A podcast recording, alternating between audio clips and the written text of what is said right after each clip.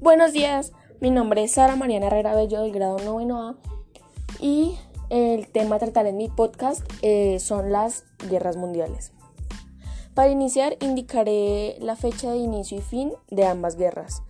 La Primera Guerra Mundial transcurrió de 1914 a 1918 enfrentando a la Triple Alianza contra la Triple Entente mientras que la Segunda Guerra Mundial transcurrió de 1939 a 1945 enfrentando a los aliados contra las potencias de eje.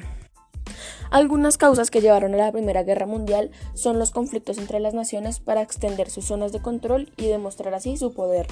Asimismo, la creación o renovación de alianzas internacionales para controlar el poder de unos países sobre otros.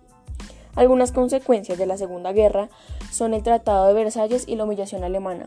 Asimismo, el surgimiento del fascismo y del nacionalismo, también conocido como nazismo, impulsaron a el inicio de la Segunda Guerra Mundial. Ahora vamos con las consecuencias.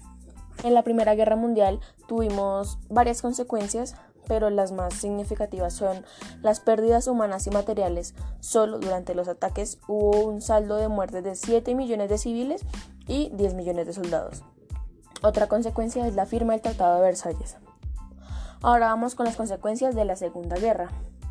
La consecuencia directa, sin duda, fue la pérdida o desaparición de más de 66 millones de personas. Asimismo, la creación de la ONU, que es la Organización de las Naciones Unidas, fue otra de las consecuencias. Y así como podemos nombrar causas, consecuencias, fechas y bandos, podemos nombrar protagonistas. El archiduque Francisco Fernando y el zar Nicolás II sin duda son dos protagonistas de la Primera Guerra Mundial, mientras que Adolf Hitler y Benito Mussolini son protagonistas de la Segunda Guerra. Y nos íbamos olvidando de nombrar algunas características de estas guerras. La Primera Guerra Mundial fue el primer conflicto armado que usó armamento militar de alta tecnología y de alcance masivo. Mientras que características que podemos resaltar de la Segunda Guerra son los más de 100 millones de soldados que participaron en este conflicto y también es considerado el peor conflicto bélico de la historia. Durante ambas guerras surgieron innovaciones tecnológicas.